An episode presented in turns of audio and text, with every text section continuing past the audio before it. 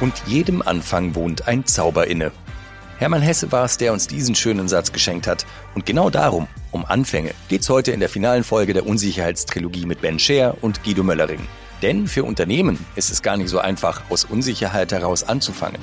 Meine beiden Gäste aber schaffen Abhilfe und nach dieser Folge seid ihr ausgestattet mit sehr unterschiedlichen und praxistauglichen Ansätzen, wie ihr trotz all der uns umgebenden Unsicherheit ins Machen kommt. Viel Spaß beim Hören.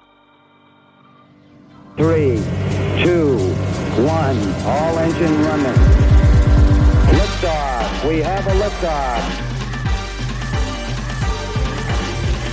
Liebe Leute, herzlich willkommen zurück. Ben, Guido, das dritte Mal habe ich mit euch nun das Vergnügen. Herzlich willkommen bei Mission Control. Schön, dass ihr wieder dabei seid. Hallo, vielen Dank, dass wir zum dritten Mal dabei sein dürfen. Hi Florian. So, lasst mich mal ganz kurz versuchen, Wrap-up. Wenn wir vom dritten Mal sprechen, haben wir ja schon zwei hinter uns. Das habe ich in Mathe mal gelernt. Beim ersten Mal haben wir angefangen, uns über Unsicherheit zu unterhalten, weil das ein, wie wir gelernt haben, riesengroßes Thema ist. Was, woher kommt das Thema? Was hat das mit Haltung zu tun? Wie funktioniert es nicht, wenn wir in unsicheren Kontexten sind? Wir haben uns durchaus auch mit einer kritischen Würdigung von Strategien auseinandergesetzt, warum die dann manchmal eben gar nicht so gut sind. Zweite Folge, da ging es dann um Vertrauen, was nämlich ein wichtiges Element im Kontext von Unsicherheit ist.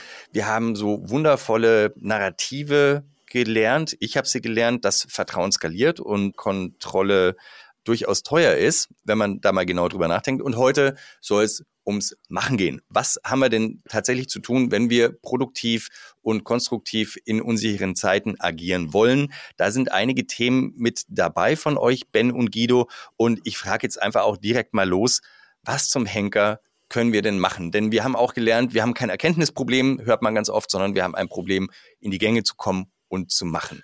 Was ist zu tun? Ja, also unsere Kernfrage beim Thema Unsicherheit, die, weswegen wir auch darüber sprechen wollen, ist ja, wie man es hinbekommt, sich davon nicht lähmen zu lassen. Ne? Denn das ist ja die, die Befürchtung und auch einige durchaus technische Systeme, die machen ja dicht, die, die die fahren ja runter, wenn irgendwie die Datenlage unklar ist und der Input an Daten nicht da ist, dann ist Unsicherheit heißt erstmal nichts tun. Und um da rauszukommen, muss man wieder anfangen oder weitermachen, etwas zu tun und trotz der Unsicherheit agieren. Und das ist eben dieser Aufhänger, man muss was machen, wenn man der Unsicherheit gegenübersteht. Und nun kann machen allerdings alles Mögliche bedeuten. Das kann auch bedeuten, dass man erstmal so weitermacht im Angesicht der Unsicherheit und seine alten Routinen versucht aufrecht zu erhalten, weil man ja nicht sehen kann, wie eine bessere, neuere Routine aussehen könnte. Und machen kann also auch falsch verstanden heißen, einfach weitermachen. Und was wir, wir natürlich darauf hinaus wollen, ist, wie schafft man es denn, angesichts der Unsicherheit etwas anderes zu machen, etwas neu zu machen?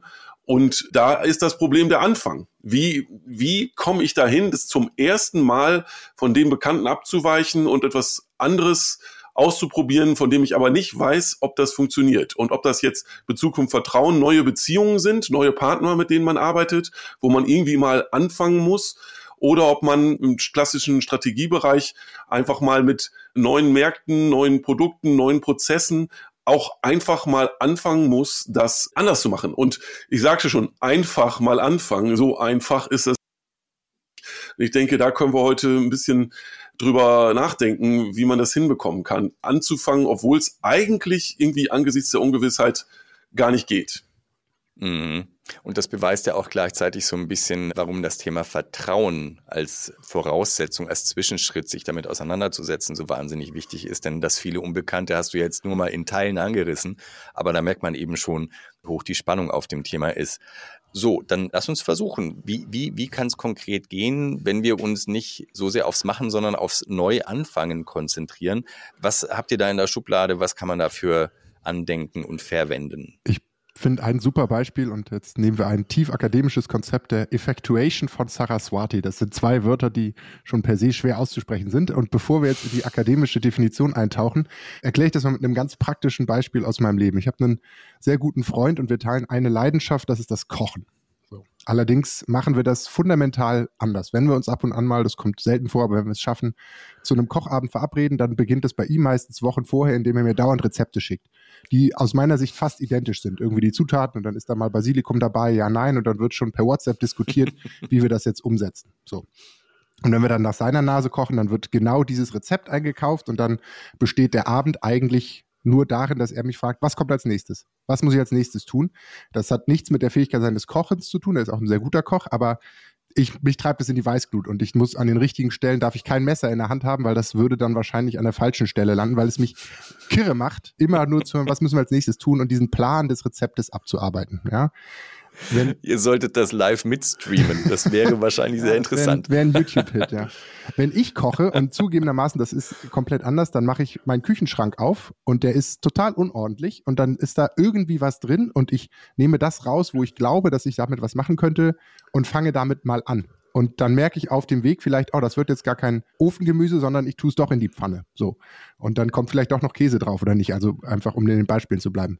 Wo ist der entscheidende Unterschied und jetzt auch die Brücke zur Unsicherheit. Der erste Schritt funktioniert extrem gut, wenn wir überhaupt keine Unsicherheit haben. Ich glaube, das haben wir jetzt über zwei Folgen etabliert, dass es diese Welt nicht mehr gibt. In dem Moment, wo mhm. mir im ersten Schritt, Kochstil meines Freundes, klar nach Rezept, eine Zutat fehlt, bricht der Prozess ab. Und literally, also es kommt vor, dass er sagt, oh Gott, das haben wir vergessen, was machen wir denn jetzt? Und ich sage, ja, mein Gott, nimm halt roten statt schwarzem Pfeffer, funktioniert schon.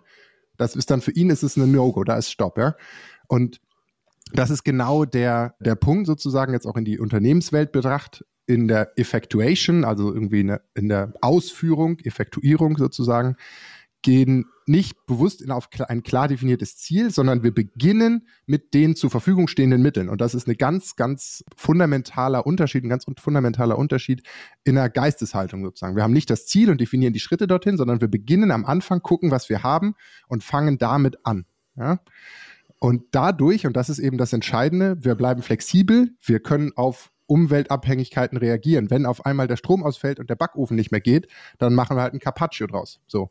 Das ist im Rezept nicht vorgesehen. Ja, das heißt, wir mhm. können einfach im Prozess lernen, wir können im Prozess der Entstehung dieses Gerichtes auf ähm, Abhängigkeiten und auf Schwierigkeiten reagieren. Und ich finde, am Kochbeispiel funktioniert das sehr gut und das ist was, was in ganz, ganz vielen Fällen, gerade auch in der Strategiearbeit, wird ja heute immer noch verwechselt mit, wir machen einen Plan und setzen den möglichst detailgetreu um. Das ist es eben nicht. Und Saraswati mit Effectuation sagt genau das. Macht den Küchenschrank auf, guckt rein, was ihr habt.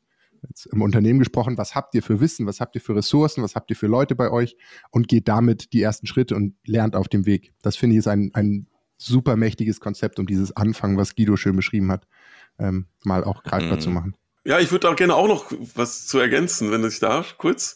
Was aber auch wichtig ist, ist, dass äh, um Anfangen geht dort, aber auch nicht zwingend immer wieder immer von vorne anzufangen, sondern dass äh, die Effectuation Theory sieht auch vor, dass man, wenn das funktioniert, natürlich dann da dran bleibt und man merkt dann, ob es funktioniert und es kann durchaus sein, dass man dann am nächsten Tag was was Ähnliches kocht, ja, weil das irgendwie weil man ja gemerkt hat, okay, das mit den Sachen, die ich gestern hatte, hat das ganz gut funktioniert. Dann bleibt man da auch durchaus dran und versucht das auch noch weiter auszubauen. Also auch wie bei meiner Geschäftsidee, wenn man merkt, okay, irgendwie hat das verfängt das hier gerade, dann mache ich nicht natürlich am nächsten Tag die, die nächste neue Geschäftsidee, sondern bleib da durchaus auch ein bisschen dran und versucht das aufzubauen. Was auch noch da mitgedacht ist, ist, dass man auch seine eigenen Netzwerke nutzt. Und da fällt mir äh, unsere alte Nachbarin von früher ein, die, die Margret, die halt eben jeden zweiten Tag sich irgendwas geborgt hat zum Kochen, aber die hat halt eben auch einfach sich dann nicht davon abbringen lassen, irgendwas zu kochen, wenn sie irgendwie keine Milch mehr hatte oder so. Dann kam die halt vorbei. Und das ist auch Teil der Effectuation, dass man seine Netzwerke mobilisiert. Und ein Aspekt, den wir, glaube ich, auch noch mit reinbringen müssen, wenn wir hier darüber reden, dass Unsicherheit ja auch so lähmend sein kann. Natürlich soll man immer noch relativ kontrolliert dann improvisieren. Also nicht jetzt sich total übernehmen und irgendwas im wahrsten Sinne des Wortes lebensgefährliches ausprobieren. Ja, dann, dann koche ich jetzt halt einfach mal mit Benzin. Why not? Ich probiere es mal aus, ja. Also natürlich soll man da auch nichts irgendwie tun, von dem man schon absehen kann, dass es, wenn es nicht funktioniert, einen, einen umbringt, ja. Also das ist so ein, schon durchaus so ein kontrolliert kreativer Prozess, Effectuation. Und das finde ich deswegen auch sehr inspirierend. Also diese Haltung allein schon. Und der, das ist, finde ich, total wichtig, habe ich gerade auch vergessen, der wird ja über Zeit auch immer besser. In meinen ersten Jahren als Koch habe ich regelmäßig für die Restmülltonne gekocht, weil es danach nicht genießbar war. Aber das habe ich dann eben auch nur einmal gemacht und gewisse Kombinationen, die nicht funktioniert haben, schmeiße ich dann in meinen nächsten Effectuation-Prozessen nicht mehr zusammen. Also da sind wir in, in klassischen Lernkurven, Themen, wo die eigenen Fähigkeiten, diesen Experimentierprozess zu gestalten und sozusagen die eigenen Rahmenbedingungen zu kennen, dann ja über Zeit auch stabiler und, und besser werden. Und damit hast du mir gerade das gegeben, worauf ich nochmal hinaus wollte, Ben. Denn du hast ja gesagt, das Anfangen das Ausprobieren, das mal sehen, wo es hinführt, ist auf der einen Seite eine Haltungssache, auf jeden Fall. Also, dass ich mir das überhaupt mal gönne oder mich mal in diese Unsicherheit auch reinbegebe. Und das andere ist aber auch die Lernfähigkeit, die ich brauche. Und du hast jetzt gerade gesagt, die entwickelt sich ja dann durch die Iterationen. Ähm, ich möchte da aber trotzdem noch mal kurz drauf hängen bleiben, denn viele Organisationen oder das Phänomen Organisation ist ja durchaus auch dafür bekannt oder berüchtigt, dass es so gern gar nicht lernt. Also es möchte ja gerne rigide bleiben und beim alten Bekannten. Da würde ich gerne noch mal kurz drauf und noch mal nachhaken, wo denn hier die Gefahr ist, weil ne, kann ja auch passieren, dass ich sage, gut, Effectuation, ich fange mal an zwei, dreimal und dann gucke ich mir das an und merke so, nö, ich habe da gar nichts beigelernt, was ja sehr schade wäre. Wie kann ich denn, wie kann ich denn mit sowas umgehen, wenn überhaupt? Also ein Thema, was mir da immer wieder einfällt und was ich als extrem wichtig finde, sozusagen sich bewusst zu machen, was Experimente und Ausprobieren bedeuten. Und das sind so ein paar Dinge, die dann immer vergessen werden, auch in den, in den Narrativen, sozusagen, die durch unsere Industrie gehen. Also wir hören immer von den großen skalierten Einhörnern. So, das ist das, was durch die Medien gebracht wird. Die 100.000 gescheiterten Versuche von den gleichen Leuten oder von Leuten links und rechts, die schaffen es halt nicht in die Medien. So, und dadurch kommt dieser trügerische Schluss, dass die großen Experimente immer funktionieren. Das ist nicht so. In dem Moment, wenn ich mich darauf einlasse und das bewusst entscheide, auch als Unternehmen Dinge auszuprobieren, dann ist die höhere Wahrscheinlichkeit erstmal, dass es schief geht. So, und dann ist genau die Frage, wie gehe ich damit um? Wenn ich sage, ja, das ist schief gegangen, machen wir nie wieder, alle zurück an den Schreibtisch, das ist nicht der richtige Umgang, sondern dann geht es darum, so eine, eine Grundhaltung, die ich immer wieder versuche, auch in, in Unternehmen zu bringen, ist, Experimente können nicht scheitern. Punkt. Das lässt man eine Sekunde stehen. Warum ist das so? Weil wir immer etwas lernen. Und jetzt bleiben wir, ich meine, Experimente kommen aus der Naturwissenschaft, dass selbst wenn ich das ganze Labor abgefackelt habe, dann habe ich gelernt, okay, die beiden Flüssigkeiten hätte ich besser nicht zusammengekippt. So, da ist das Experiment ist nicht gescheitert, ich habe was gelernt. Und dann geht es darum, solche Experimente, in denen ich das ganze Labor abfackle, in dem Fall wahrscheinlich das Unternehmen in die Insolvenz treibe, zu vermeiden und das in Rahmenbedingungen zu bringen, in denen ich kontrolliert experimentieren kann, um und jetzt wollte ich gerade sagen, die Chance des Erfolges, das ist falsch, denn es ist immer ein Erfolg, aber sozusagen die Lerneffekte in Bahn zu halten, dass es die Gesamtorganisation nicht völlig über den Haufen wirft. Und das ist der zweite wichtige Punkt.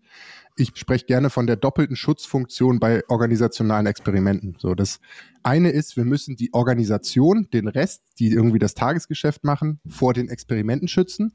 Warum? Wenn jeder jeder Sachbearbeiter, jeder Mensch in der Organisation mitkriegt, was da ständig passiert und den Gedanken weiterspinnt. Oh, guck mal, die beschäftigen sich mit KI. Bin ich morgen arbeitslos? So, das sind ja logische Argumentationen, die dann bei Leuten kommen. Das heißt, das müssen wir ein Stück weit verhindern. Also wir brauchen, um wieder metaphorisch zu bleiben, ein Labor, was irgendwie räumlich und geistig ein bisschen getrennt ist von den Kern, Kernbestandteilen der Organisation, dass die Organisation als Ganzes vor diesem Experiment geschützt wird und Schutzfunktion in die andere Richtung, doppelte Schutzfunktion ist, wir müssen natürlich auch das Labor oder das Experiment vor der Organisation schützen. Denn reaktionäre Kräfte, wie du richtig sagst, haben ganz, ganz stark gemacht in, in ganz vielen Unternehmen, auch gerade mhm. in einer gewissen Größe. Und dann gibt es Dinge wie Innovationscontrolling und so weiter, Templates ausfüllen, die es noch bevor da richtig gelernt werden konnte und das Experiment, bevor der Bunsenbrenner wirklich angestellt wurde, durch Formulare und, und verschiedene Prozesse in so Unternehmen eigentlich, dass die Chance des Lernens schon, schon verhindert wurde. Und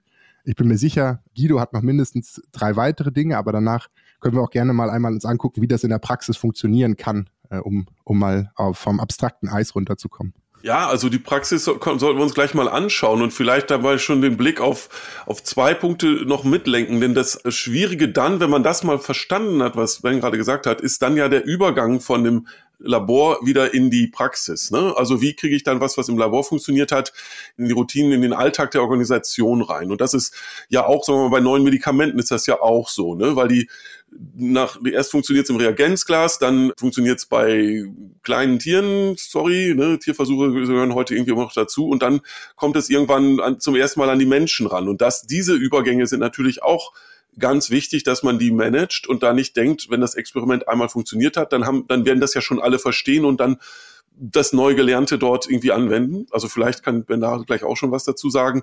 Und dann müssen wir nochmal schauen, wie weit man dann aber auch so eine Art Experimentierverbot für den Rest der Organisation ausspricht, weil da sehe ich durchaus einen Trade-off. Einerseits zu sagen, so bitte keine Experimente, alle machen bitte schön das, was vorgesehen ist und dann wartet ihr bitte, bis von der R&D-Abteilung oder irgendjemandem anderen irgendwie was Neues kommt. Oder eben, was natürlich eigentlich auch sehr verbreitet und populär inzwischen ist, ist, dass alle aufgerufen sind, ständig über kontinuierliche Verbesserungen nachzudenken, auch die Freiheit zu bekommen, mal was auszuprobieren und dazu muss man nicht R&D-Mitarbeiter sein oder in diesem mhm. in dieser Kooperation mit dem Sta Startup eingestellt sein, die was auch so Laborcharakter vielleicht hat, sondern alle sollen auch durchaus reagieren auf neue Dinge und das sind natürlich zwei Sachen, die noch da hinzukommen, selbst wenn das, was Ben gerade vorgeschlagen hat, für Organisationen total viel Sinn macht, muss man glaube ich mit diesen beiden Punkten auch noch auf jeden Fall umgehen. Mhm. Hört sich, hört sich sehr, sehr vernünftig an. Lasse ich jetzt unkommentiert. Frage aber dazu, Guido, gleich wieder an dich. Du hast nämlich die beiden Extreme jetzt aufgespannt. Experimentierverbot hast du es genannt. Kann ich mir super gut vorstellen, insbesondere wahrscheinlich für viele Unternehmen gerade heute, wo die Ressourcen relativ eng sind, ich sag mal, das Spielgeld nicht unbedingt locker sitzt und so weiter, plus die Unsicherheit, wo geht's denn überhaupt hin? Plus für viele Menschen, die wahrscheinlich gar nicht so involviert sind in das, wo das Unternehmen sich eigentlich gerne hinbewegt bewegen möchte, sprich die Transparenz der Strategie oder Vision, je nachdem. Das andere finde ich aber mindestens genauso spannend, wo du gesagt hast, liebe Leute, lass uns bitte alle Daniel Düsentrieb spielen. Da habe ich oftmals auch gemerkt, für manche Menschen ist das überhaupt gar nicht so lustig. Ne? Die sagen, ich bin entweder nicht der Mensch dazu, weil ich einfach gerne mag, Dinge zu kontrollieren und ich weiß, was morgen passiert. Oder aber ich bin gegebenenfalls in einem Bereich, wo ich sage, was zum Henker? Ne? Also äh, wollen wir jetzt wirklich überall irgendwie den Baum schütteln, macht ja auch gar nicht so doll Sinn. Und diese Hysterie, die sich dabei so entwickelt, kann ich mir vorstellen, hat dann ja auch möglicherweise so einen Effekt, den man mhm. sich nicht so sehr wünscht eigentlich. Ist, ist das eine reale Gefahr, die man genauestens behandeln muss oder ist das jetzt eher hypothetisch und ich habe mir das in meinem Kopf gerade so ein bisschen zurechtgebastelt? Ja, also Florian, die, die, meine, meine Antwort dazu ist natürlich etwas abstrakt, aber sie wird dich freuen, weil ich glaube, um in dem, dem, in der Gemengelage, in dem Spannungsbogen, den du gerade gezeigt hast, irgendwo in der organisationalen Realität voranzukommen, müssen wir uns einfach dran erinnern oder können wir uns dran erinnern, dass Organisation vor allen Dingen ja bedeutet, Verknüpfungen herzustellen zwischen den Organisationsmitgliedern, die am Ende des Tages zusammen an einer Leistung arbeiten, die das, die das Unternehmen oder die Organisation erbringt. So, und darauf kommt es endlich an, dass nicht alle nur für sich irgendwie was ausprobieren, sondern miteinander und sich auch darüber informieren, was sie ausprobieren und was dabei herausgekommen ist. Also Kommunikation zwischen den verschiedenen Inseln, an denen was ausprobiert wird, ist dann am Ende der Clou.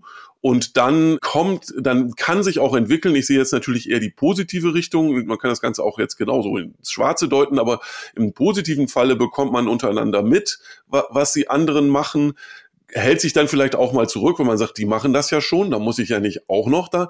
Oder merkt halt an irgendeiner Stelle wird etwas nicht gemacht und dann könnte man aktiv werden. Und also das ist ganz wichtig, dass man dann eben in diesem Feld, was du gerade gezeigt hast, nicht die isolierten Akteure sieht, sondern die verbundenen, organisierten Akteure. Und da ist eben dann das Organisieren, die, das Kommunizieren, das, woran sich entscheidet, ob es insgesamt als, als Organisation funktioniert oder nicht. Und auch ob eine einzelne gute Idee am Ende überhaupt umgesetzt wird oder nicht. Weil das ist, wenn sie sich nicht verbreitet, wenn keiner darüber Bescheid weiß, dass es diese Idee gibt, dann wird, wird sie auch nicht äh, in der Organisation praktiziert. Würde, würde also bedeuten, ich als audiophiler Mensch, der jetzt äh, beispielsweise Entscheidungen treffen würde, sagt so, liebe Leute, wenn ihr euch im Innovationskontext bewegt und experimentiert, schnappt euch Mikro, haltet euch gegenseitig auf dem Laufenden, einmal die Woche kurzes Status-Update und das würde schon gegebenenfalls viel helfen. Vielleicht ein bisschen naiv, aber durchaus so in diese Richtung, wenn ich es dann richtig verstehe.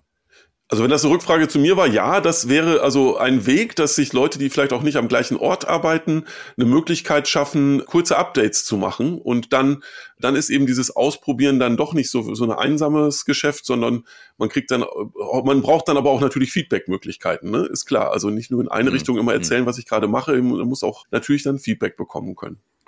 Und mhm. noch eine Ergänzung, Florian, zu deiner Eingangsfrage. Ich finde das einen wichtigen Gedanken sozusagen. Es gibt ja auch durchaus die Menschen, die einfach äh, sehr zufrieden und sehr erfüllend in einer nicht innovationsgetriebenen Arbeit, in der es eben um Prozesseffizienz und um Dinge immer wieder gleich verlässlich tun geht. Absolut total bei dir. Ich glaube aber, dass es nur sehr wenige Organisationen gibt, die, ich sag mal, so ein Innovationsimperativ durch die gesamte Organisation drücken, sondern es ist ja, wenn wir uns mal 10, 15 Jahre zurückgucken, dann war die Realität, dass die wenigen Daniel Düsentriebs, die es in jedem Unternehmen, auch im Mittelstand gab, jahrelang mit guten oder auch schlechten Ideen, das spielt keine Rolle, irgendwie beim Patriarchalchen ins, ins Büro gestiefelt sind und immer wieder gehört haben, komm, geh zurück ans Band. So, äh, von daher, das, was wir hier diskutieren, ist ja, um genau solchen Potenzialen in Organisationen auch einen Raum zu geben. Und wir haben ja so, das gab ja die, die Welle dieser Corporate Startups und der Venture Labs, wo dann einfach das Senior Management am Anfang dachte, so, wir geben jetzt Geld und bauen denen ein ganz buntes Büro in Berlin. Und dann kommt da schon Innovation raus. Ich würde gleich gerne nochmal darauf eingehen, dass das im, in der Praxis doch etwas komplizierter ist als das. Aber für mich ist, glaube ich, wichtig, dass man es als Organisation ernst nimmt und schafft, da einen Prozess anzubieten, um genau diesen Daniel Düsentriebs auch ein Zuhause zu geben. Aber dann bleibt doch gleich mal drauf auf dem Thema, wenn du schon angekündigt hast, da nochmal da noch mal drauf einzugehen, weil ich glaube, da werden schon viele hellhörig, denn dieser Ansatz wurde wahrscheinlich tatsächlich äh, oder wird auch tatsächlich heute noch äh, betrieben, dass man sagt, so hier ist Geld, hier ist Startup-Feeling, hier ist ein Kickertisch, ja. los geht's. Nord. Absolut. Ja. Also dann kommt vielleicht sogar noch, dann kommt da vielleicht sogar Innovation raus oder irgendwie was Neues, aber die Rückübersetzung, wie Guido richtig sagt, in die Organisation klappt eigentlich fast nie so. Und ich nehme das gerne noch ein Bild und dann mache ich es ganz konkret am Beispiel von Amazon ich, es gibt einen Unterschied, ob ich jetzt, wir bleiben irgendwie in der Botanik, wenn ich als Gärtner irgendwo Samen finde und eigentlich keine Ahnung habe, was das ist und pflanze die ein und gieße die und pflege die und gebe den Dünger, so, dann weiß ich A nicht, ob die Menge des Wassers und die Menge des Düngers die richtige ist und vor allem weiß ich nicht, ob dann da am Ende eine Tomatenpflanze oder ein Ahorn rauskommt. Sehr unterschiedliche Möglichkeiten und je nachdem, was meine Organisation tut, wenn ich Tomaten verkaufe, habe ich Glück. Wenn ich Ahornblätter trockne und verkaufe, kann ich mit der Tomate nichts anfangen. So, das Beispiel, was ich da immer nehme in der realen Welt, ist Blockchain. Ja, es gab so vor ein paar Jahren war das das Hype-Thema und selbst wirklich solide Mittelständler meinen, boah, wir müssen jetzt was mit Blockchain machen, sonst sind wir abgehängt. Okay, was, mhm. was wollt ihr denn in eurem Geschäftsmodell? Ja, macht nichts. Alle machen Blockchain, müssen wir machen. Es gibt, es wurde sehr, sehr viel Geld versenkt mit zero Überlegung, kein einziger Gedanke daran verschwendet, wie man diese Technologie, es ist am Ende ja nur eine Technologie, in die eigene Organisation bringt. Und um das Bild der Pflanze abzurunden, ich finde, es ist deutlich besser, einen kleinen Setzling zu nehmen, von dem ich eine relativ hohe Chance habe, zu wissen, okay, was ist es denn? So. Und dann habe ich eine Idee, in was es sich entwickeln könnte und hätte auch zumindest eine Idee, wie ich diese große, fertige Pflanze, also eine skalierte Idee, in meiner Organisation verwenden kann. Das ist so der, der platte, das platte Bild, was ich immer nehme, nehmt nicht einfach nur 100.000 Samen, sondern guckt, dass ihr die richtigen kleinen Sprösslinge wählt, so. Und dann wie das konkret funktionieren kann, das Beispiel Amazon, ich finde, also es gibt sehr viele spannende Fallstudien zu Unternehmen, die das gut machen. Amazon ist deshalb so schön, weil man da auch deutlich dieses, was ich vorhin angesprochen habe, das zum Experimentieren gehört, auch scheitern. So, und mal hm. Frage an euch, habt ihr schon mal gehört von Crucible, Haven oder Spark? Nee, ich hoffe nein, das hätte sonst meine Geschichte zerstört.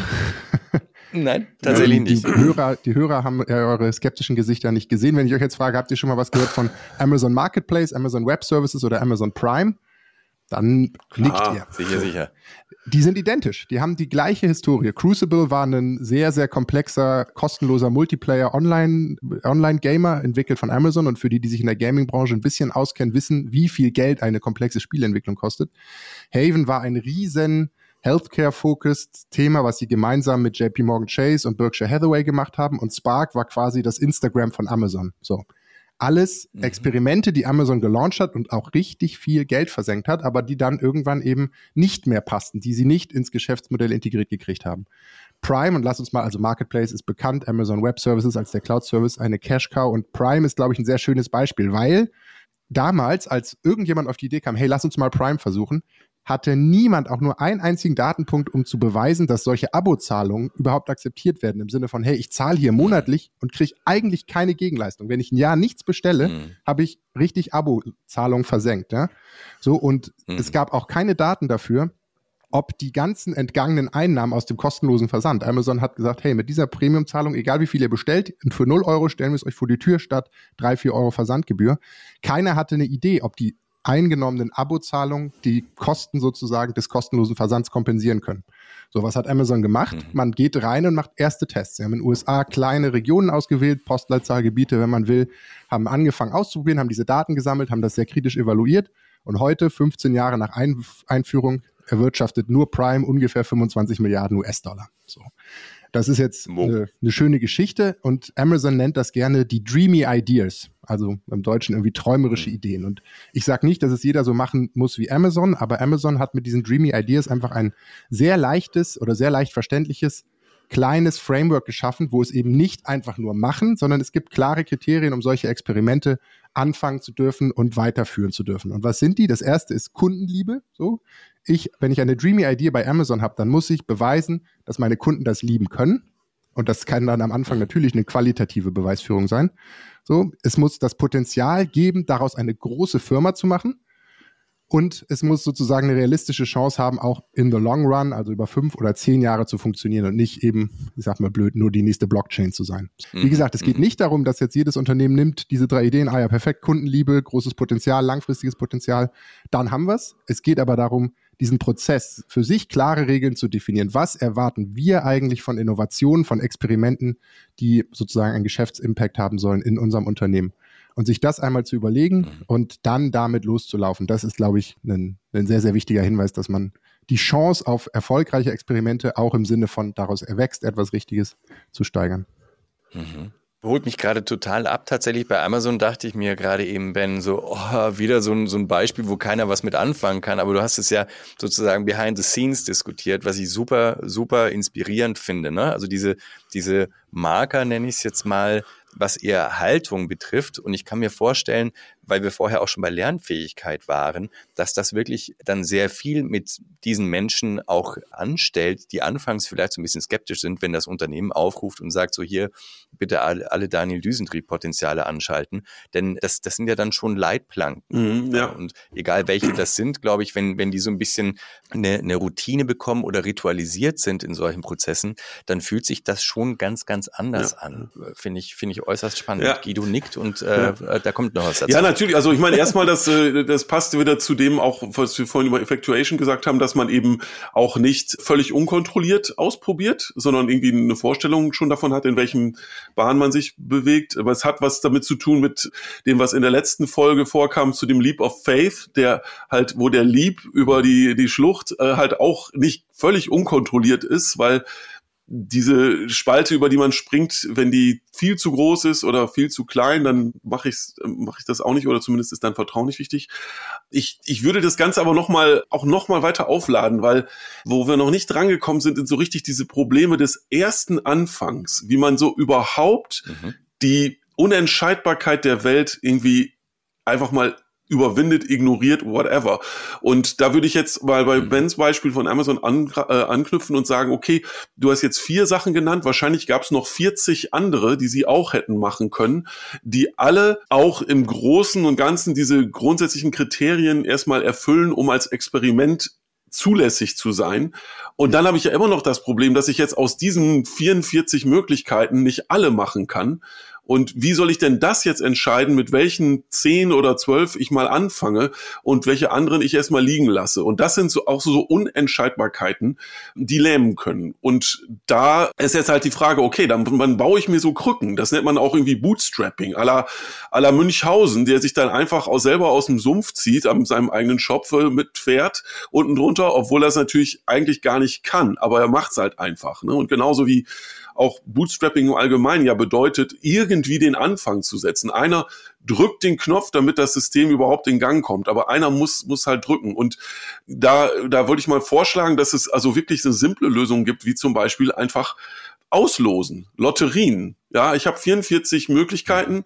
Ich habe keine Ahnung, welche jetzt etwas besser ist als die andere. Dann mache ich das, dann würfle ich Ganz stumpf drehe ich das Glücksrad.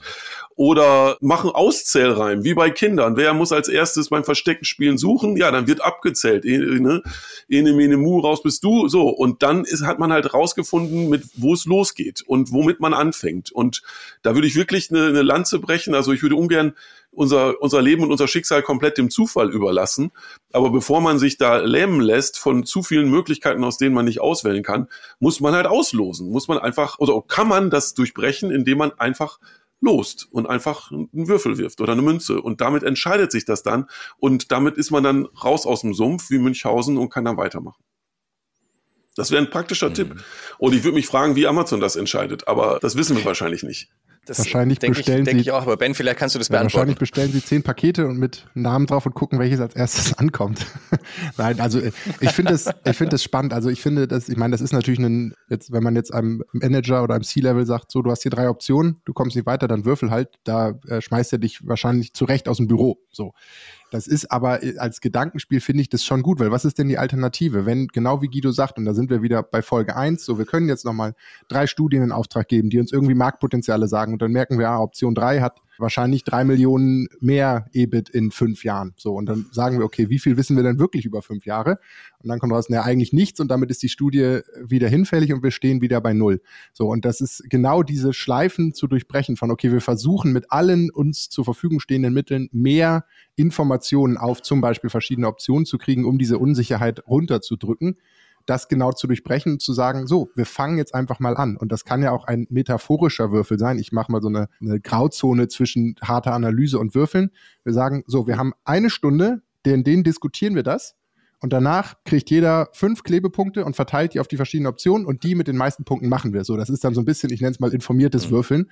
Aber ja, ganz ja. klar zu sagen, Cut. So, ab hier bis hierhin, was wir bis hierhin haben, ist good enough und dann wird entschieden und dann definieren wir die nächsten Schritte. Wie können wir auf dieser Option jetzt weiter experimentieren? Wie schaffen wir es, oh, dass ja. es ein, ein Prime wird und kein Spark? Da, da muss ich jetzt unbedingt auch noch unsere Studie pluggen, die wir in der Halbleiterindustrie gemacht haben, wo wir tatsächlich so Konferenzen besuch, besucht haben, wo es um die Zukunft der Halbleiter-Chip-Produktion geht und neue, grundlegend neue, fundamental neue Technologien der Chip-Herstellung diskutiert wurden. Und da war das genauso. Die haben drei Tage Konferenz gemacht, am Schluss eine unverbindliche Umfrage Umfrage unter Experten, welche der Technologieoptionen denn die vielversprechendste sei. Und dann haben alle, weil sie keine Spielverderber sind, mal irgendwie abgestimmt. Und dann stand am nächsten Tag in der, in der, in der Fachpresse, Halbleiterindustrie entscheidet sich für Technologie 1. Äh, so, ah, also obwohl die einfach nur mal aus Spaß abgestimmt haben, äh, das, das, also da haben wir auch Studien zu veröffentlicht, da könnte ich jetzt noch viel mehr erzählen. Aber das war genau, also in der Studie ging es auch darum, wie geht man mit technologischer Unsicherheit um und auch die haben es tatsächlich so gemacht und daran hingen nachher Investitionsentscheidungen, weil die Experten einfach mal abgestimmt haben, haben andere große Unternehmen dann äh, Projekte gefördert finanziell, die sie und andere För Projekte nicht gefördert und dann ging es natürlich immer mehr in diese Richtung der Projekte, die schon eine gewisse Zustimmung erhalten hatten. Ja. Und das war aber letztendlich mhm. auch wie Lotterie. Also eine Woche später hätte die Abstimmung genau andersrum ausgehen können und also das, das führt uns ja eigentlich dann auch so am, äh, an, an diesem Beispiel in die Aktienwelt, ne? Oder auch insbesondere noch viel mehr die Kryptowelt, wie stark das getrieben ist von Narrativen tatsächlich, im Gegensatz zu harten Fakten und äh, sonstigem. Aber genau der Punkt kam ja schon vor diesem Beispiel jetzt gerade auch auf, wenn, und Guido, was ihr beide jetzt gerade so geschildert habt, wenn ich jetzt in der Situation bin, viele Optionen zu haben, wo ich realistischerweise nicht abschätzen kann, welche ist denn nun wirklich eklatant wahrscheinlicher oder besser oder vielversprechender. Ist denn da nicht auch wieder diese, genau diese Idee des Narrativs, der Vision, der, der Rolle des Unternehmens noch mal wichtiger und kann hier eine Indikation beisteuern? Weil dass ich mal aus, aus wirtschaftlicher Sicht mehrere attraktive Wege identifiziere und das nicht beurteilen kann, okay. Aber wenn ich dann mal so, so ein bisschen dieses böse Wort Purpose mit reinbringe, kann das ja doch nochmal irgendwie die, die Auswahlkriterien deutlich, deutlich schärfen. Würdet ihr gegebenenfalls sowas mit reinnehmen an der Stelle? Oder sagt ihr, wow, da, da kriegt man einen anderen Drive. Besser, besser Lotto als die Purpose-Diskussion mit reinnehmen, sage ich mal so. Jetzt hole ich mal den Berater raus und sage, it depends. also, okay. das, also das hängt tatsächlich, glaube ich, sehr, sehr stark vom individuellen Unternehmenskontext ab. Das ganze Thema Purpose, okay. Sinnhaftigkeit, Vision, Zweck, Nordstern, nenn es wie du willst. Am Ende zahlt es ja alles auf ein, die gleiche Idee ein, nämlich eine sehr langfristige, übergeordnete, nicht zu konkret definierte Vision oder Mission des Unternehmens so. Und ich glaube, dass die mhm. Robustheit, also irgendwie, ich glaube, auch da gab es eine Zeit, da hat das jedes Unternehmen mal gemacht mit mehr oder weniger intensiver Ernsthaftigkeit und bei vielen ist es halt ein Papiertiger geblieben, der dann irgendwann mal in eine ja. äh, Unternehmenskommunikation gedruckt wurde. Und wenn du zwei Wochen später irgendwo jemanden fragst in der, im, in der Firma, im Bürogebäude, so was denn eure Vision, dann haben die das schon wieder vergessen. Und dann ja. ist das, glaube ich, ein False Friend als, als Entscheidungshilfe für verschiedene Optionen, verschiedene Handlungsfelder. Dann lieber Lotto. Ja, ich habe ja. Oder würfeln. Ja, ich hatte das vorhin so gemeint, dass die nur die Sachen in die äh, Lostrommel kommen, die den Test schon bestanden haben. Ne? Also wo man sagt, mhm. das pass würde zu uns passen, das ist vorstellbar, das geht nicht komplett gegen alles, was wir bisher gemacht haben. Ich meine, auch damit schränkt man sich ein, auch damit kann man Fahrtabhängigkeit mhm. produzieren, indem man so eine klare Vorstellung hat, was darf überhaupt in die Lostrommel rein. Und deswegen war, war mein Ansatz erst quasi danach, dass man dann bei allen dem, was da drin ist, die Auswahl dann nach, ja, nach Zufall trifft. Und aber das, was in der Trommel ist, ist nicht zufällig da reingekommen, sondern wurde vorher schon mhm. betrachtet. Da so, so würde ein Schuh draus, aber ich habe schon mit dazu gesagt, dadurch schränkt man sich auch selber ein und hat am Ende vielleicht auch nur Sachen in der Lostrommel, die dann am Ende in dieser Welt dann nicht die ideale Lösung wären von außen betrachtet. Ja, so, äh, oder man schließt mhm. Dinge auf vielversprechende Sachen aus und äh, die für andere vielversprechend wären. Mhm. Ja. Mhm. Ja, ich glaube, das Risiko gehst du damit automatisch ein, dass du entweder sagst, das sind wir, da wollen wir als Unternehmen eine Rolle einnehmen, oder aber das Prinzip, der Wurm muss dem Fisch schmecken. Mhm. Also ich glaube, das muss man einfach entscheiden, welchen Weg man da geht. Vielleicht noch einen, wir haben ja auch immer den Anspruch, durchaus äh, Handwerkszeug für, für praktizierende Manager mit an die Hand zu geben. Eine Sache, mit der ich extrem gute Erfahrungen gemacht habe in verschiedenen dieser Situationen, wo man merkt, boah, hier wird das irgendwie ein, ein dickes Brett. So, da fühle ich mich jetzt unsicher. Wie, wie machen wir weiter? Genau diese Lähmung, die Guido ja sehr schön beschrieben hat. Eine Methodik, die ich extrem schön finde, ist irgendwie, kommt aus der Idee, die Angst vom weißen Blatt zu verlieren. So, da sind wir genau beim Anfang. Und wir nennen das ganz simpel something to hate. So, irgendetwas, ein Artefakt zu kreieren, das man hassen kann, auf dem man aber iterieren kann, auf dem man anfangen kann, Dinge zu sagen, nee, so geht's ja überhaupt nicht. Und da müssten wir ganz anders ran. Und schon mit diesen beiden Situationen und diesen beiden Kommentaren ist das Artefakt, was auch immer das ist, eine Seite Prosa, ein Bild, eine PowerPoint-Folie, was auch immer, ähm, wird es besser. Und wir fangen an, auf dieser Idee zu iterieren und zu argumentieren. Und das ist dieses Something to Hate. Das ist in einigen Organisationen, mit denen ich zusammengearbeitet habe, inzwischen, ich will nicht sagen, eine ehrenvolle Aufgabe, aber wenn irgendjemandem gesagt wird, ey, das ist hier ein Thema, wir wissen alle nichts, mach mal Something to Hate, das ist, und dann aber auch sehr klar mit der Rahmenbedingung, egal was du machst, es wird nicht, also wir sagen nicht, mein Gott, bist du dumm, wie kannst du das denn aufschreiben? Weil es weiß keiner. Und das als Grundvoraussetzung zu nehmen für dieses Artefakt von Something to Hate, als ersten Aufschlag, um in eine Iteration und eine Diskussion zu kommen, das hat in relativ vielen Fällen, die ich, die ich beobachten oder mitbegleiten durfte, sehr, sehr gut funktioniert. So, danach geht es in ganz verschiedene Extrem Richtungen, aber spannend. diesen ersten Schritt let's create something to hate. Und sehr bewusst irgendetwas, das wir hassen können. Hm. Das ist, glaube ich, ein guter, so ganz, ein ganz praktischer Hinweis, wie könnten wir anfangen.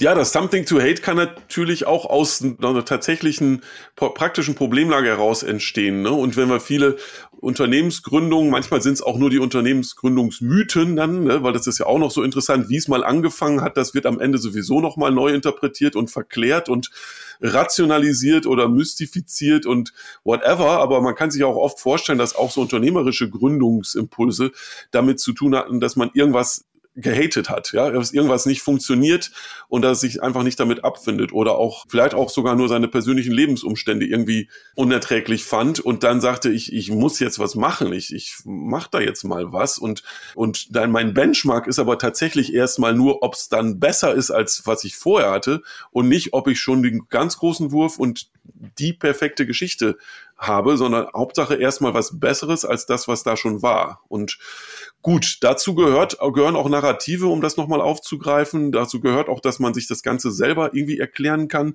Und dazu gehört aber auch Vorstellungskraft und Fantasie, Imagination. Also äh, Soziologe Jens Beckert hat vor, vor längerer Zeit schon dazu publiziert, dass diese Imagined Futures, wie das im englischen Titel seines Buches heißt, irgendwie das ist, was die uns voranbringt, Organisation voranbringt, auch die Wirtschaft, den Kapitalismus an sich immer wieder nach vorne bringt, dass irgendjemand sich das vorstellen kann, dass etwas eine attraktive Zukunft vorstellen kann, für die es lohnt, sich dann einzusetzen. Und der Ausgangspunkt kann dann durchaus auch was sein, dass man irgendwie eine, einen schlechten Zustand sich vorstellt, wie man den verbessern kann und wie denn ein besserer Zustand überhaupt aussehen würde. Ne, das ist ja auch mit diesem, das Grass is always greener, ja, aber auch wirklich, also wenn du jetzt deine jetzige Situation so unerträglich findest, wie, wie müsste denn eine Situation sein, damit du sie erträglich oder sogar attraktiv finden würdest? Und diese Frage zu beantworten, wie könnte es denn besser sein, das ist ja schon der Anfang. Damit ist man schon selber dann gebootstrapped, mhm. sich einfach vorzustellen, wo mhm. man hin, vielleicht hin möchte. Mhm. Da bin ich jetzt sehr, sehr dankbar, dass wir auch das Zukünftige als, als Momentum oder als, als das, womit, wofür wir arbeiten wollen, hier noch mit drin haben. Denn wir sprechen ja von Machen, von Anfangen. Und äh, das ist ja im besten Fall mit einem Zweck oder mit einer Idee verbunden, genauso wie du es jetzt gerade geschildert hast. Und da gibt's ja auch tonnenweise Methoden, Tools und Ansätze, die da, glaube ich, sehr, sehr interessant sind. Ben, du hast es angesprochen, wir wollen ja auch immer mal wieder hands-on gehen. Ich habe mal immer wieder mit, mit einer Methode gearbeitet, das ist die Primortem.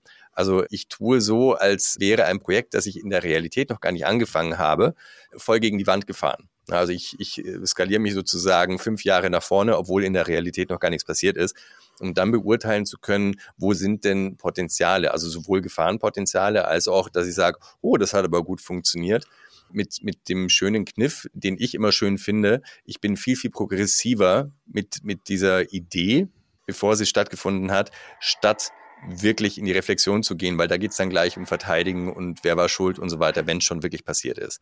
Sind, sind das so Dinge, mit denen ihr da auch agieren würdet oder, oder denkt ihr da eine ganz andere Richtung? Nee, ich finde das Konzept auch spannend und ich glaube, für mich ist immer wieder beeindruckend zu sehen, wenn dann äh, Führungskräfte oder unternehmerische Handlungskerne sich mit der Zukunft auseinandersetzen, immer wieder sich anzugucken, welche der Zukünfte, also ich habe gerade selbst einen Fehler gemacht und von der Zukunft gesprochen, es sind halt immer mehrere und da insbesondere in welchem Zeitraum gucke ich mir das eigentlich an und es gibt so ein schönes Bild, Fangfrage, was ist das meistgenutzte Werkzeug, um in die Zukunft zu gucken? Ihr könntet jetzt zehn Ideen geben. Die Antwort ist der Rückspiegel. So, und das ist jetzt erstmal sehr kontraintuitiv. Ja? Also wenn ich mit dem Auto nach vorne fahren will und steuere, indem ich in den Rückspiegel gucke, dann funktioniert das genau dann, wenn die Straße sehr gerade von gleicher Beschaffenheit ist wie die, über die ich gerade gefahren bin. Wenn dann da der Lavastrom von links kommt, um in der Unsicherheit zu bleiben, dann ist der Rückspiegel ein sehr schlechtes Instrument. Und der Rückspiegel, und das ist eben sozusagen das erste Werkzeug, was ich immer aus dem Kasten ziehe, führt halt zu Extrapolation. Ja? Also wir haben ein sehr kurzfristiges Bild und ein möglichst klares Bild. Das ist dann eine Planung. Ja? Wir sind genau in Produktionsplanung, hey, der Kunde hat immer zum ersten ersten fünf Tonnen bestellt, dann schmeißen wir die Maschinen an, das wird dies Jahr schon auch wieder so sein. So, das ist klassisch Rückspiegel, Extrapolation. Ich glaube auch das, was du gerade gesagt hast, Florian, du hast sehr bewusst auch fünf Jahre gesagt, da kommen wir halt in die Welt, irgendwie dazwischen liegen dann noch Trends, so, das sind externe Beschreibungen, die uns aber per se auch noch nicht helfen. Und dann kommen wir in die Welt von Szenarien.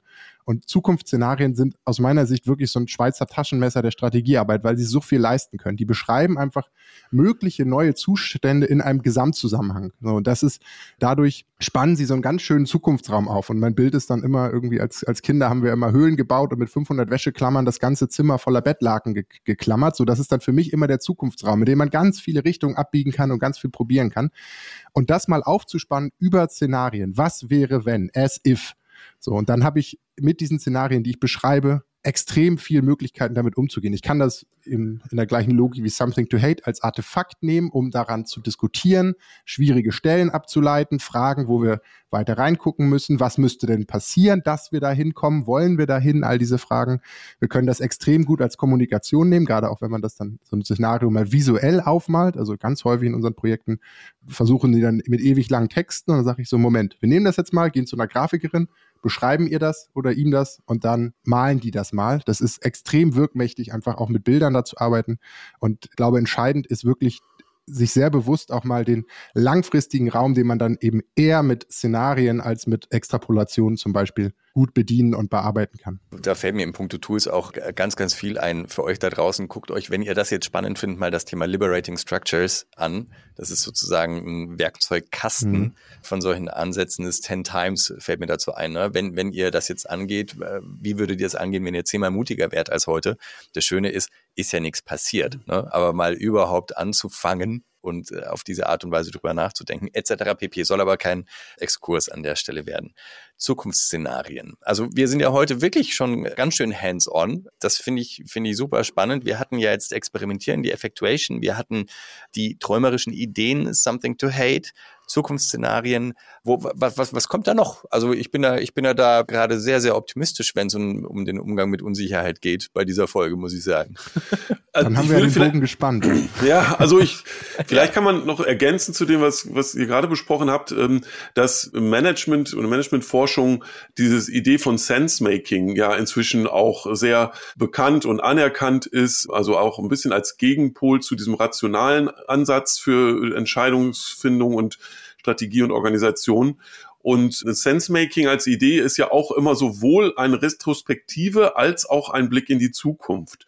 Und das wäre mir nochmal ganz, ganz wichtig, dass wir, wenn wir uns da so in die Unsicherheit hineinbewegen, jetzt so auf einem Zeitstrahl gedacht, dass wir immer ja an dem einen Punkt, wo wir gerade sind, in der, in der sogenannten Gegenwart uns entscheiden und handeln müssen. Das heißt also auch wirklich, und ich will jetzt gar nicht unbedingt mit irgendwelchen äh, Naturwissenschaftlern und insbesondere Physikern in einen Streit kommen, aber selbst die sagen ja, dass das ganze Universum immer nur von einem einzelnen Punkt aus, an dem man gerade zufällig ist, heraus verstanden und gesehen werden kann. Und genauso ist halt die Vergangenheit, also auch die Daten aus der Vergangenheit, die haben immer eine Bedeutung, eine Abhängigkeit von dem Zeitpunkt in der Gegenwart, an dem ich sie betrachte. Also die gleichen Verkaufszahlen aus den 90er Jahren kann ich als heutzutage als viel besser interpretieren, als ich sie damals eingeschätzt habe, obwohl es die gleichen Zahlen sind. Also das heißt, Sense-Making ist immer ein retrospektives Interpretieren, was haben wir gemacht und dann daraus ja, eben nicht einfach nur stumpf zu extrapolieren, sondern wirklich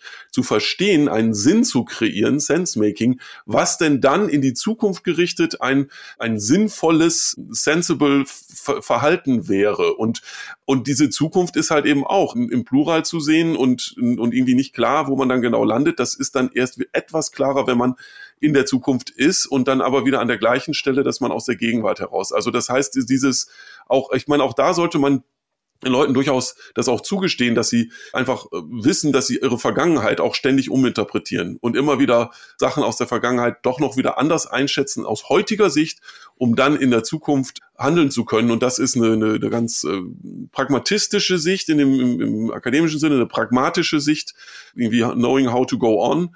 Und äh, prozesstheoretisch will man es ähnlich sehen, dass man eben in diesem Fluss bleiben muss. Und woran ich aber noch knacke, und das ist vielleicht auch was für, für die nächsten Tage, für mich ist dieses äh, sich an einer, einer, einer Sache, die man eigentlich unerfreulich findet, da entlang zu hangeln, weil bisher war ich selber davon ausgegangen, die Zukunft muss irgendwie attraktiv sein, um, um dann ha zu handeln. Ich muss irgendwie da einen Anreiz haben, positiven Anreiz, ich will dahin.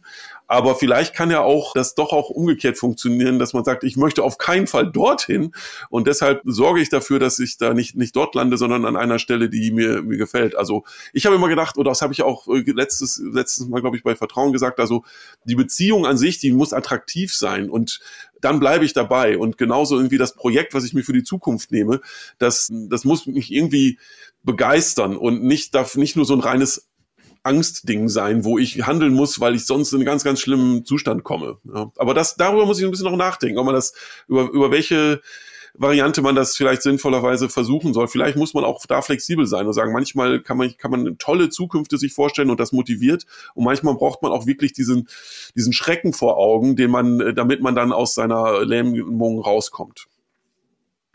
Gebe dir noch zweieinhalb ganz kurze Impulse zu dem über die nächsten Tage reflektieren, Guido. Das, es gibt ja diesen Sense of Urgency, das ist ja so ein bisschen den, den wirklichen Zwang, jetzt was tun zu müssen. Das hat was Negatives. Eine kleine Klarstellung, ich weiß nicht, ob du dich auf dieses Something to Hate bezogen hast. Das ist gar nicht, das heißt gar nicht, dass das was Negatives sein muss. Das heißt einfach nur, dass das total inhaltlich schlecht sein darf, so, dass man da was hinschreibt, was auf jeder Ebene kritisiert und äh, gegengetreten werden kann. Nicht, weil das eine negative Zukunft beschreibt, das kann eine sehr positive Zukunft beschreiben, wo man sagt, das ist unrealistisch, das funktioniert so nicht, da müssen wir stärker rein. Also es gibt einfach dem Entsteher, der vom weißen Blatt sind, die komplette Freiheit, irgendetwas aufzuschreiben, um den ersten Aufschlag zu machen, so. Und der letzte Punkt bei diesen positiven Zukünften, da bin ich total bei dir. Und ehrlicherweise ein Beispiel aus, aus meiner Berufswelt wenn wir von autofreien Innenstädten reden, ne, ich bin, was die Mobilität angeht, habe ich eine klare Meinung, aber der Begriff autofreie Innenstädte nimmt etwas weg. Der nimmt den Autofahrern ihr Fahrzeug weg. So, und wenn du, einen, wenn du in der Bevölkerung machst eine Straßenumfrage, frag 100 Leute, sind sie für autofreie Innenstädte? Dann sagen wahrscheinlich 80, 85 Prozent der Leute, nee, also Quatsch, ich will daher hinfahren. Wenn du die aber fragst, hey, habt ihr Lust auf eine Innenstadt, wo Bäume stehen, wo Cafés sind, wo ganz viel Platz ist, wo Kinder spielen, wo es ruhig ist, wo eine gute Luft ist, dann sagen wahrscheinlich 95 Prozent ja. Das Szenario ist, ist exakt das gleiche. Es ist eine Frage von Framing. Frame ich es als autofrei, ich nehme dir das Auto weg, oder frame ich es als wunderbare Orte des Lebens in der Innenstadt. So und da als, als äh, Anreiz für deine, deine Gedanken, Guido. Ich finde, das ist extrem wichtig und da ist die Wirk, also meiner Sicht ist die Wirkmächtigkeit von positiven Szenarien viel, viel stärker. Ihr Lieben, was soll ich sagen? Ich freue mich hier gerade innerlich wie Kind, wenn Guido schon sich outet nach, boah, da habe ich jetzt was gerade zum Rumknabbern, weil ich schließe hiermit ganz offiziell ab unsere Trilogie zum Thema Unsicherheit. Wir haben damit gestartet. Wir sind einen Weg gegangen, wo wir jetzt gerade gemerkt haben, holla, da kann man aber schon wirklich sehr, sehr konkret eine ganze Menge tun. Guido, du sagtest auch, wir sind im Zeitstrahl schon mitten in der Unsicherheit, was wir gerade diskutieren. Also wir, wir haben uns schon reingewagt auf der einen Seite und wir haben ja durchaus einen Katalog an Dingen, mit denen wir agieren können. Also raus aus dem Nicht-Handeln sozusagen. Und wir sind bei den Zukünften gelandet und ich finde ebenso diesen Aspekt super spannend, ne? wo du gesagt hast, das nimmst du mit zum drauf rumknabbern. Denn wir haben ja gesagt, wir wollen eine Trilogie machen, aber wir haben ja nicht gesagt, wir machen danach nicht weiter. So, also vielleicht gehen wir beim Knabbern auch insofern damit um, ob wir vielleicht nochmal so eine, so eine Dreier-Serie finden, gegebenenfalls, oder, oder ein Headline-Thema, denn das finde ich schon auch äußerst spannend, gerade heutzutage, wo wir in einer Zeit sind, wo es verhältnismäßig schwer ist, diese positiven Zukünfte, diese positiven Narrative uns mal eben schnell vom Baum zu picken, da muss man ja auch ein bisschen dran arbeiten. Das würde ich ja durchaus gerne weiter tun. Nicht zuletzt, weil das ja auch sowohl in Richtung Leadership geht, ja, als treibend und gestaltend, als auch eine kommunikative Herausforderung ist. Und damit sind wir genau Bullseye mit unserer Audience eigentlich in dem, was wir gerne anbieten möchten. Und die Art und Weise, wie das hier geschieht, kann ich nur sehr, sehr genießen und freue mich auch drauf, wie das weitergeht. Ist nicht entschieden, wollte ich euch aber mal so mitgeben. Und ansonsten sage ich vielen lieben Dank auch für diese Folge und bin gespannt auf das, wie es weitergeht. Vielen Dank, Florian, dass du uns die Hintertür gleich wieder offen gemacht hast. Ich, äh, ich bin sicher, Guido und ich klopfen mal an. Danke dir. Hat Spaß gemacht, die drei Folgen. Auch von mir ganz herzlichen Dank und ich hoffe, die äh, Zuhörerinnen und Zuhörer können damit etwas anfangen. Wo wir wieder beim Thema wären, ihr habt es gehört, los geht's, bis zum nächsten Mal. Schön, dass ihr dabei wart, ihr Lieben. Bis bald. Ciao, ciao. ciao. Tschüss. Das war Mission Control mit Guido Möllering und Ben Scher. Und das ist das Ende unserer Unsicherheitstrilogie. Ihr habt es mitbekommen. Eine Andeutung für neue Themen hat sich hier schon ergeben. Und ich freue mich jetzt schon drauf.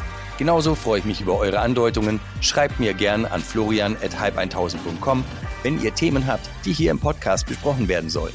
Bis zum nächsten Mal.